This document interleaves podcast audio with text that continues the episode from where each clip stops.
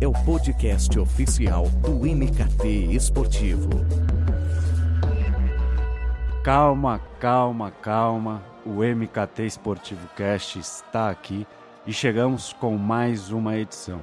E hoje, senhoras e senhores, será o primeiro episódio internacional deste podcast. E é claro que você já sabe de quem eu estou falando, pois chegou até aqui por isso, então Pode se acomodar na cadeira, ajeita o fone, aumenta o volume, porque hoje vamos falar sobre a presença digital da Federação Portuguesa de Futebol.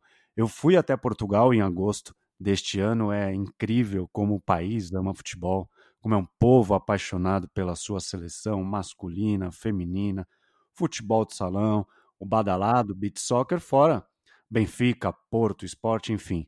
A promessa de um papo muito bacana e que vamos tentar quebrar as barreiras territoriais para que você se sinta em Portugal e perto de todo o trabalho de conteúdo que a federação desenvolve por lá. Eu espero que você goste bastante desta edição. E eu converso com Christopher Halder, ele é o Digital Media da Federação Portuguesa de Futebol e desde já agradeço demais a sua participação. Obrigado, eu, Eduardo, pelo convite. Christopher, queria que você começasse falando do seu trabalho aí à frente da, do digital das seleções portuguesas, sobre a sua rotina, quantos trabalham com você, como é que aí é tudo estruturado. Pode ficar à vontade. Então, uh, nós somos cinco a trabalhar uh, social media na, na Federação. Uh, não nos focamos só em seleção, nas seleções nacionais, Uh, lidamos com tudo o que são ligas, como a Liga BPI, que é a Liga Feminina, Liga Placar, que é futsal, ou Liga Revelação, que é para sub-23. Uh, e, portanto, além das seleções, também temos essas páginas, assim como o Canal 11, que é o, o canal da Federação Portuguesa de Futebol, de televisão. Um, e, portanto, temos divididos assim. Um, eu sou essencialmente o Head of Social da, da equipa, e depois tenho comigo uh, o Tiago, o Pedro, uh, que são Social Media Managers, a Filipa, que é, uh, no fundo, a cara do Canal 11 no digital, e a Daniela, que nos ajuda com as edições. Então, hoje, além da, das plataformas, vocês também cuidam é, da comunicação dos torneios, é isso? E também do Canal 11, que a gente também vai falar um pouco mais adiante, que é o canal de TV oficial da federação. Sim, nós não estamos só dedicados à seleção nacional, porque apesar disso ser sempre a face mais visível da federação, uh, a federação tem muito mais coisas a acontecer do que isso é a ponta do iceberg. Uh, acho que são cerca de 25 seleções, mas depois disso, tudo o que é futebol, exceto primeira e segunda liga, uh, é tudo da federação. Portanto, há, há, imensas coisas para tratar. Futebol de praia, futebol de 11 de formação, sei lá, futsal, uh, futebol feminino, tudo isso está a cargo da, da Federação. Naturalmente, a nossa base de ouvintes é predominantemente brasileira. É, então, eu queria que, se você pudesse nos dar um, detalhes do cenário digital de Portugal, do acesso à internet, já que isso impacta aí no trabalho de vocês, quando vocês, por exemplo, vão abrir um novo perfil ou explorar um novo formato, dar um peso maior em uma plataforma, qual o contexto que vocês trabalham? Bem, em termos de penetração de, do, do, digital, ou seja, da internet, dos smartphones, essas coisas, acho que Portugal tem, tem uma penetração bastante, bastante acentuada, portanto, nós aí não, não olhamos muito. Uh, quando estamos a, olhar para abrir uma nova plataforma ou, ou uma nova marca nas redes sociais, há todo um estudo prévio para nos informarmos sobre não só o benchmarking internacional de páginas semelhantes, como depois o que é que se passa em Portugal e perceber eh, como é que a nossa página pode existir nesses espaços. E hoje, nas redes sociais, vocês estão em quais redes? Vocês têm perfis abertos, pelo menos da federação? Sim, eh, nós estamos uh, em Facebook, Twitter e Instagram. E depois, dependendo das plataformas, só estamos mais numas do que noutras. Por exemplo, a Liga BPI, Placar uh, e Revelação existem apenas no Instagram. Uh, já o Canal 11 e a Seleção Nacional existem em Facebook, Twitter e Instagram. Portanto, varia um pouco de acordo com a nossa estratégia, com aquilo que nós achamos que faz mais sentido para determinada plataforma. É, aqui no Brasil tem, tem se colocado que 2020 é o ano é, da curadoria, né, dos curadores de conteúdo, e eles têm, é, por aqui, tem se valorizado muito a comunicação de newsletter, né, que no fim você envia para o e-mail é, dos seus cadastrados, da sua base é, de audiência, links ou vídeos já tendo em vista mais ou menos é, o que ele quer consumir. Vocês também trabalham com algum tipo de mailing?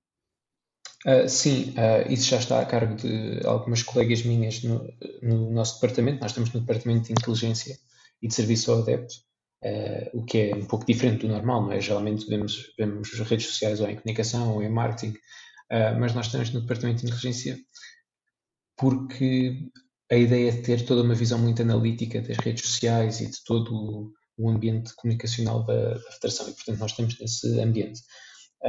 e sim, no departamento de uh, existe uh, toda uma, uma, lógica de newsletters, especialmente à volta do clube de fãs da Seleção Nacional, uh, que foi aberto há mais ou menos dois anos, que é o Portugal Mais, onde temos a oportunidade de oferecer aos nossos adeptos experiências exclusivas, como agora há pouco tempo os nossos adeptos tiveram a oportunidade de ir visitar o estádio José Alvalade, onde a seleção ia jogar, uh, tiveram a oportunidade de ir lá visitar os balneários, deixar uma mensagem personalizada aos jogadores para quando chegarem receberem algum apoio, já que as pessoas não podem estar nos estádios, ou pelo menos não em grandes números.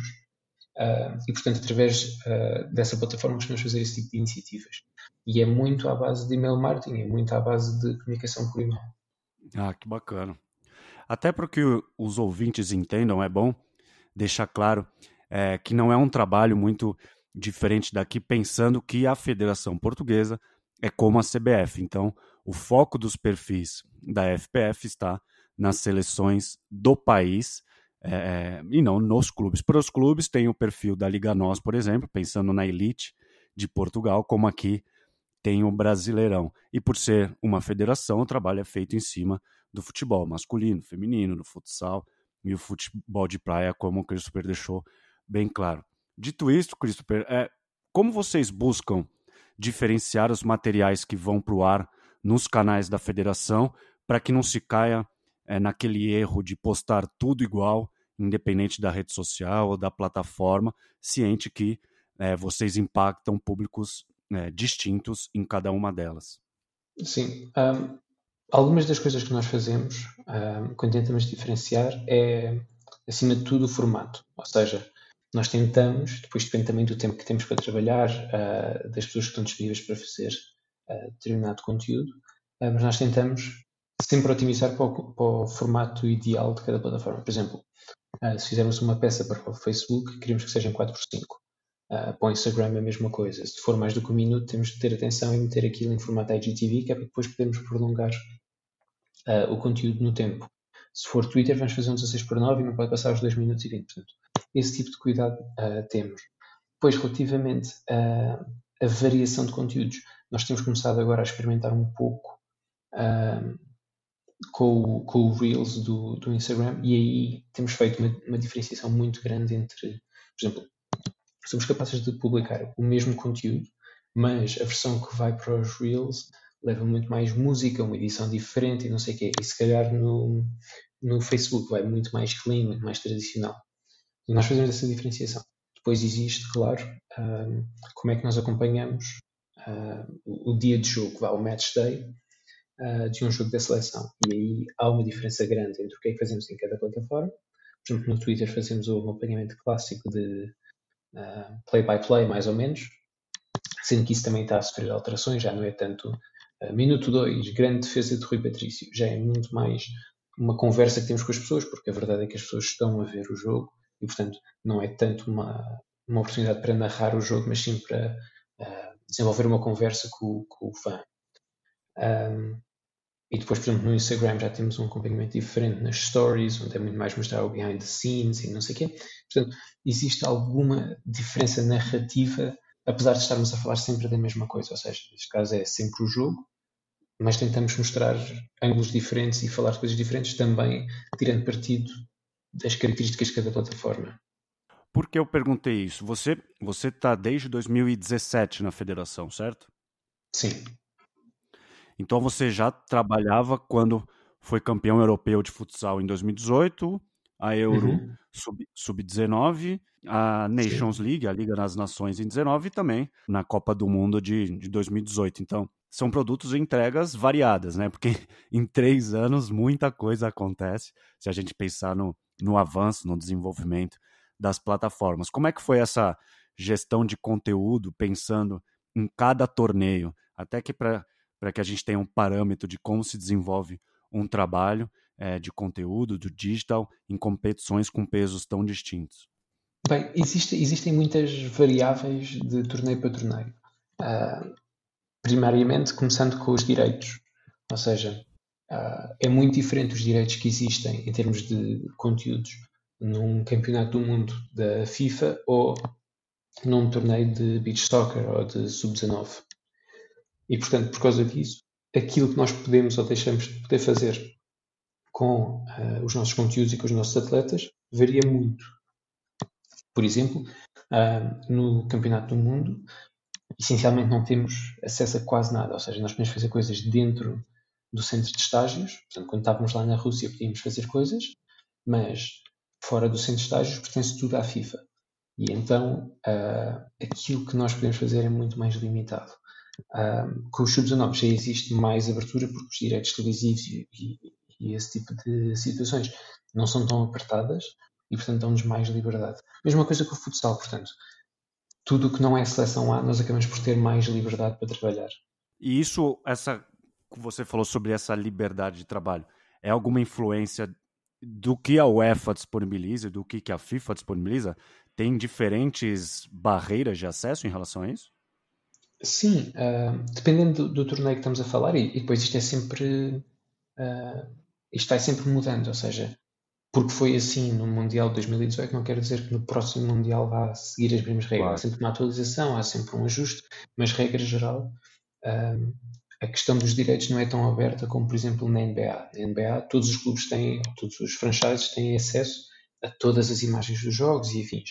Uh, no caso do futebol, também porque é um, um universo mais tradicional, uh, os direitos estão muito salvaguardados para os media partners, e as seleções ou clubes ou, ou outros, outros players não, não têm tanto acesso quanto isso a, a footage de jogo e etc. Portanto, existe alguma limitação nesse, nesse sentido. E precisamente por isso, dependendo da competição que é, dependendo das regras que nos são impostas, temos que arranjar alternativas e perceber o que é que nós podemos e não podemos fazer. Sendo que ah, eu também já trabalhei do lado dos clubes ah, e, e, é muito diferente, porque na seleção nós estamos com os jogadores duas semanas a cada dois meses ou uma coisa do género.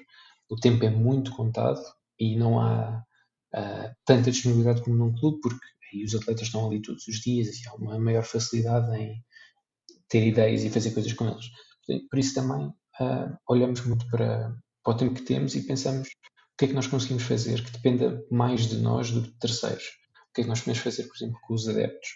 Uh, isso tem sido um dos nossos pontos-chave, tem sido muito mais trabalhar com os adeptos do que necessariamente andar sempre atrás dos jogadores e tentar fazer coisas. Principalmente agora na altura de Covid, que as limitações são, são muito maiores.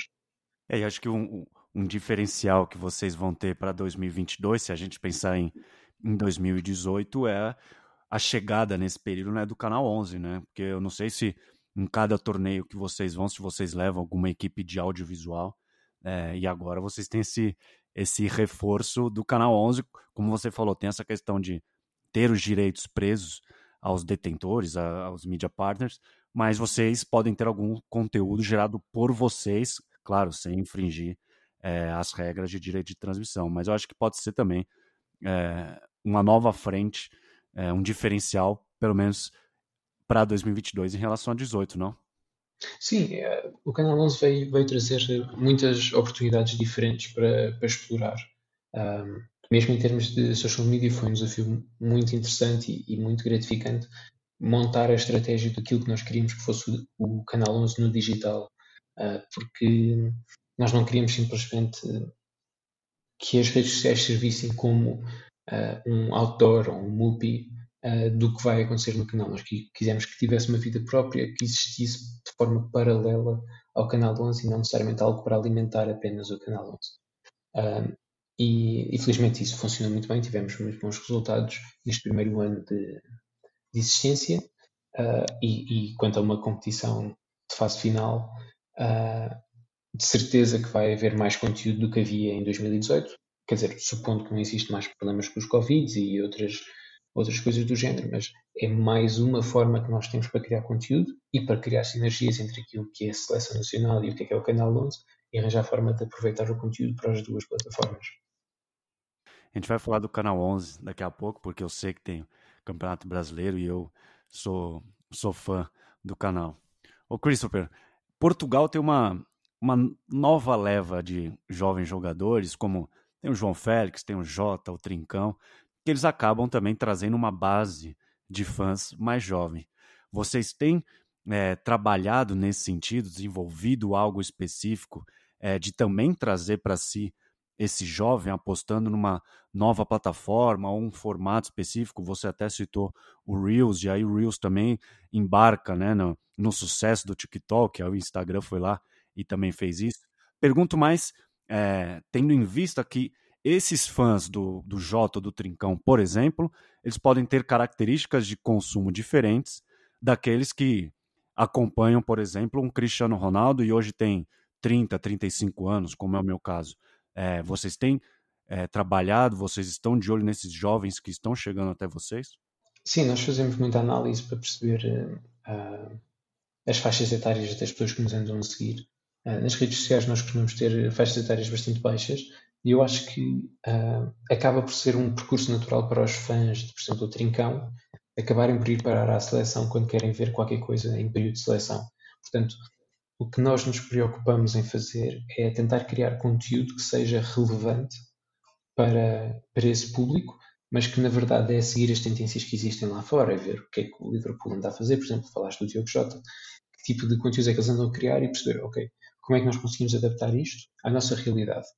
Uh, e depois deixamos um pouco que o conteúdo fale por si e que, e que seja por aí que as pessoas mostrem interesse uh, nos, naquilo que nós fazemos. Mas eh, como eu tinha dito, nós estamos numa lógica muito de analisar métricas, de perceber o que é que funciona e o que é que não funciona, e acabamos sempre por deixar o, o público decidir o que, é que, o que é que nós devemos fazer ou não.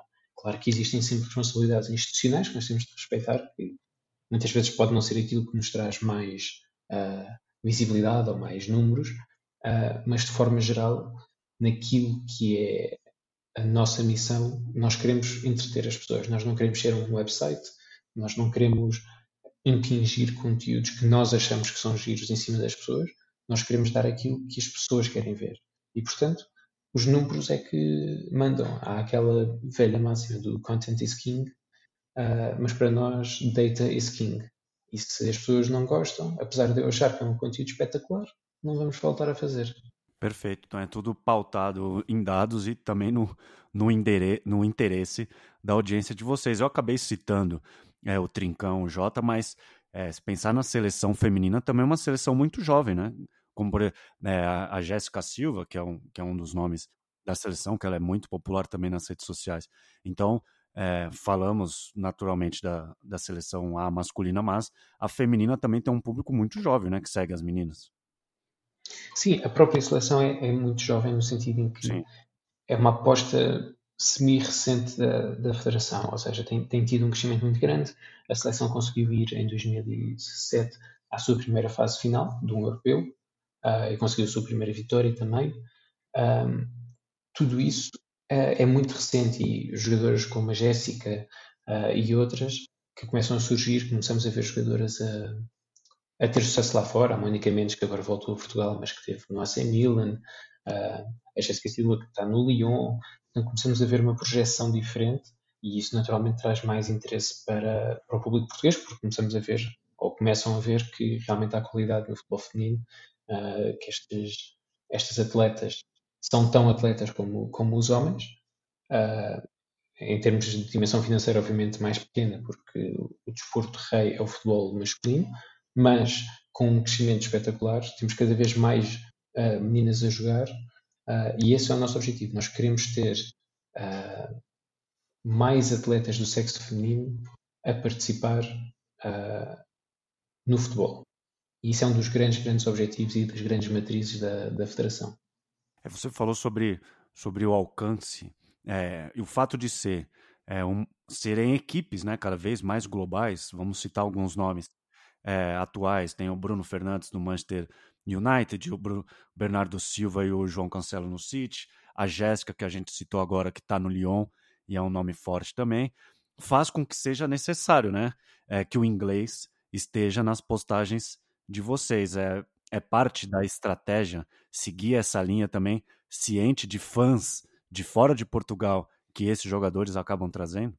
Sim, é, é sempre um equilíbrio muito difícil porque somos a seleção nacional e se de repente começamos a falar demasiado inglês, os adeptos também se queixam e dizem vocês deviam era estar a falar português porque isto é a seleção nacional de Portugal. Uh, e portanto, nós andamos sempre à procura de qual é o equilíbrio certo. Uh, sabemos que os, as nossas publicações vão ser sempre bilíngues, portanto, primeiro cópia em português e depois em inglês, e depois relativamente à imagem é um bocado mais case by case, porque a imagem já não dá para traduzir tão bem, nós tentamos que, no, no mínimo, tenha as duas línguas, que é para conseguirmos falar a todo o público que temos. Uh, mas é um equilíbrio difícil. Eu já vi, por exemplo, alguns clubes, especialmente em Itália, eu acho que vi o Inter e o Milan a fazerem isto, que era as publicações deles no Instagram eram só em inglês.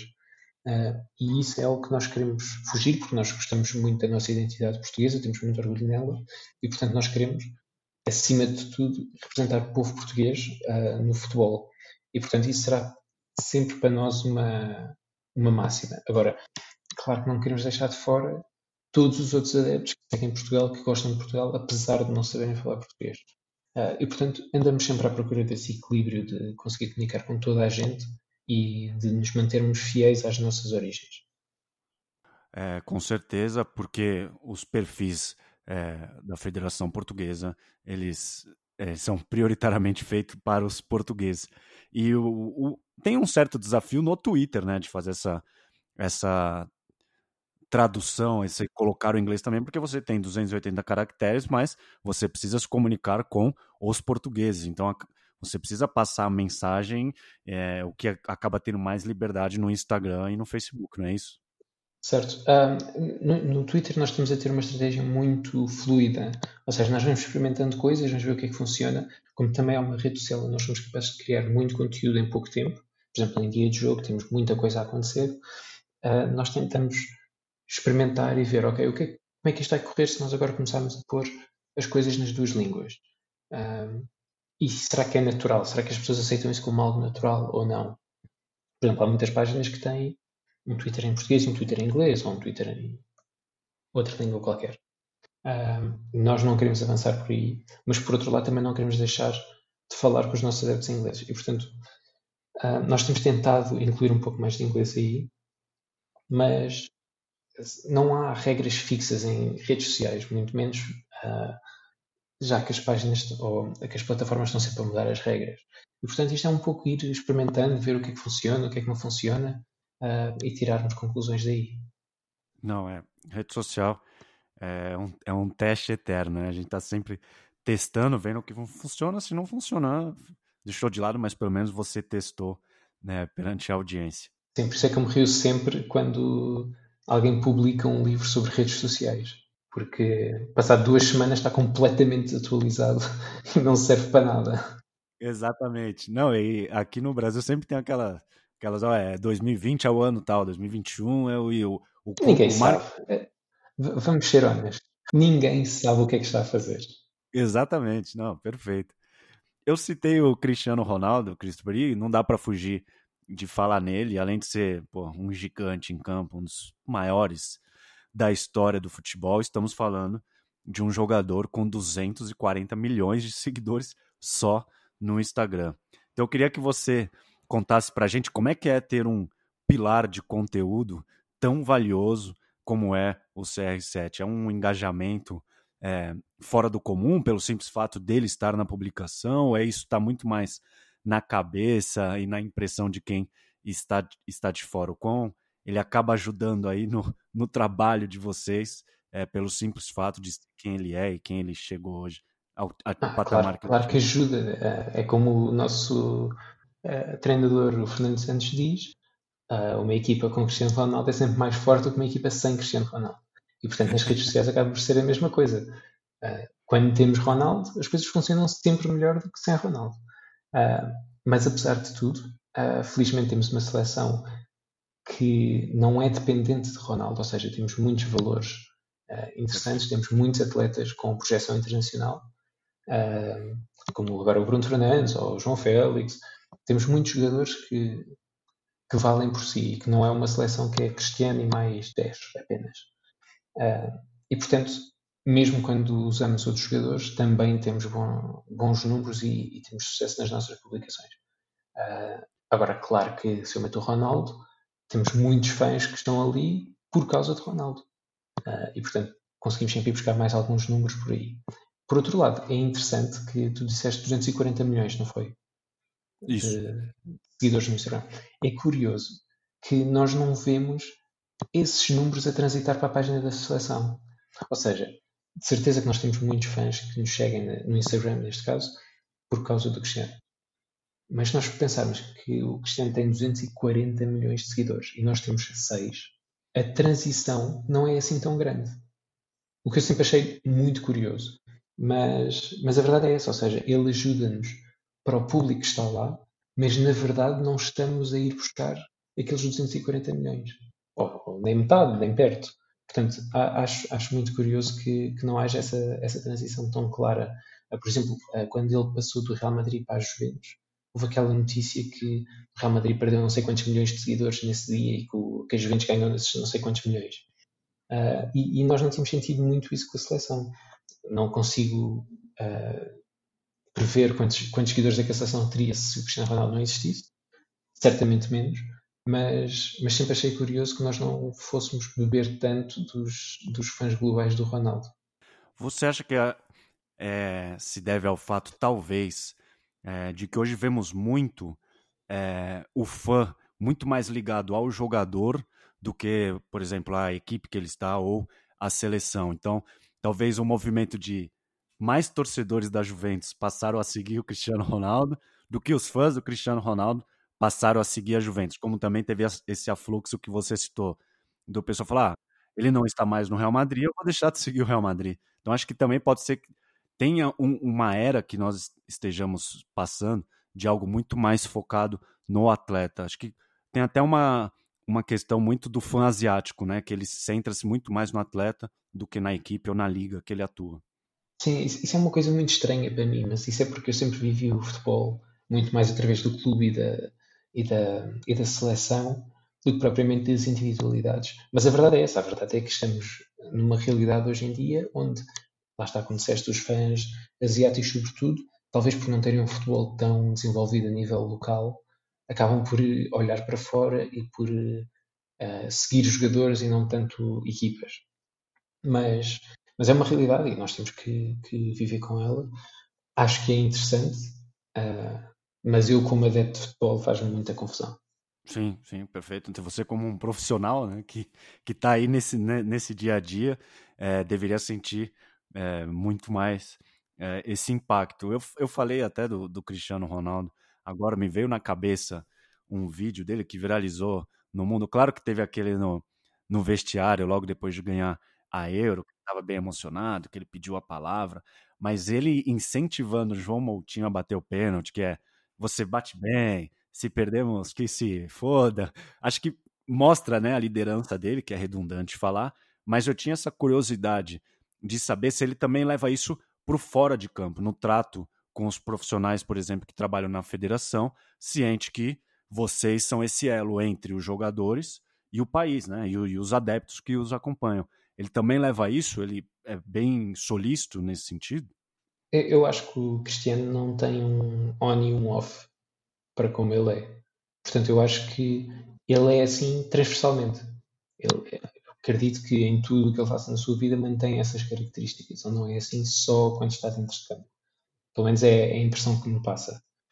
Uh, e portanto eu diria que ele é 100% aquilo que ele demonstra em campo. E acho que não podia ser de outra forma, já são muitos anos a ser assim. E, e, ter uma dupla personalidade seria, seria muito estranho. Saindo um pouco do campo agora, falando sobre o Canal 11, que é o canal de TV oficial da Federação Portuguesa. Né? Como é que tem sido esse projeto que foi lançado no ano passado? Eu, às vezes, acompanho alguns flashes do, dos programas pelo Twitter. Recentemente entrevistaram o Rogério Ceni, que é um técnico do Fortaleza. Eu vi, eu vi também o Maniche cantando um fado que foi é, espetacular. Teve uma participação ali do Mister, né, Rui Jorge também. É um trabalho de muita qualidade. Eu até o parabenizo por isso. Que balanço aí você faz deste pouco mais de um ano de projeto? O 11 está muito construído à imagem daquilo que a Federação é hoje em dia. Ou seja, o canal surgiu para tratar bem o futebol, para não ser tão ligado a, às quesílias e aos problemas do futebol e quem apitou bem e quem não apitou bem. Uh, nasceu para tratar bem o futebol, para, para se focar no positivo Uh, e também ser mais uma forma de nós conseguirmos convencer as pessoas, mostrar-lhes o que é bom no futebol e que possam ir praticar futebol, tenham a idade que tiverem, mas obviamente, sobretudo os jovens. Uh, e portanto tem sido uma experiência espetacular desse ponto de vista, é muito trabalho. O canal de televisão é muito trabalho. E eu nunca tinha tido essa experiência, mas realmente trabalhar num, num, canal de televisão é, passa tudo em anos cão. Cada ano equivale a sete para aí. Uh, mas, mas é espetacular, é bom ter um, um, produto que é tão virado para aquilo que nós gostamos no futebol e não para, para as telenovelas. Um, e, e, em termos digitais foi também um desafio espetacular. Desenvolver a estratégia disto foi dos projetos na, na minha curta carreira que mais gostei de desenvolver, porque a Federação teve logo desde o início a ideia que não queria ser só mais um canal por não querer ser só mais um canal, nós nas redes também não quisemos ser só mais um, umas redes sociais de um canal de televisão. Uh, e portanto isso foi muito interessante. Nós tivemos para aí três meses a fazer a estratégia uh, do canal e, e, e, falámos com muitas pessoas uh, no estrangeiro para perceber o que é que eles andavam a fazer, para nós conseguirmos fazer a nossa estratégia. E correu, correu muito bem, estamos, estamos muito satisfeitos com, com os resultados tem sido, tem sido muito interessante e, e, lá está, só aqui é que nós conseguimos ver esses momentos do Maniche a cantar o fado ou uh, coisas do género. Tem, tem, sido muito engraçado. E qual, você, qual, como é que foi esse benchmark que vocês fizeram? Vocês pegaram outros modelos, foram é, em algumas outras ligas ou mais focado nos clubes? Não sei, tem até um, um case da, da, Benfica TV, que é um, pelo menos aqui no Brasil a gente tem a impressão que é um case de sucesso. Então, qual é que vocês pegaram algumas referências? Bem, eu, eu, não, eu, não, tive, eu não tive super envolvido na, na parte de concepção do canal. Uh, sei, sei qual foi a, a, base para, para o criar, que foi esta ideia de vamos fazer um canal para o futebol. Uh, não sei se existia, eu penso que não. Eu não me lembro de ver um canal de televisão uh, com o ângulo que o canal 11 tinha. E, portanto, eu não sei se houve assim um benchmark muito grande. Talvez tenha existido em termos de, de capacidades técnicas, mas acho que em termos de conceito foi uma coisa muito, muito interna. Eu vejo como parte da cultura do europeu, que aí é uma impressão que até os profissionais do Brasil têm aqui, é, que eles aceitam, que eles acham natural pagar por conteúdo, né? Como uma TV oficial, por exemplo, bem diferente é, do que acontece aqui no Brasil, que ainda há uma barreira nesse sentido.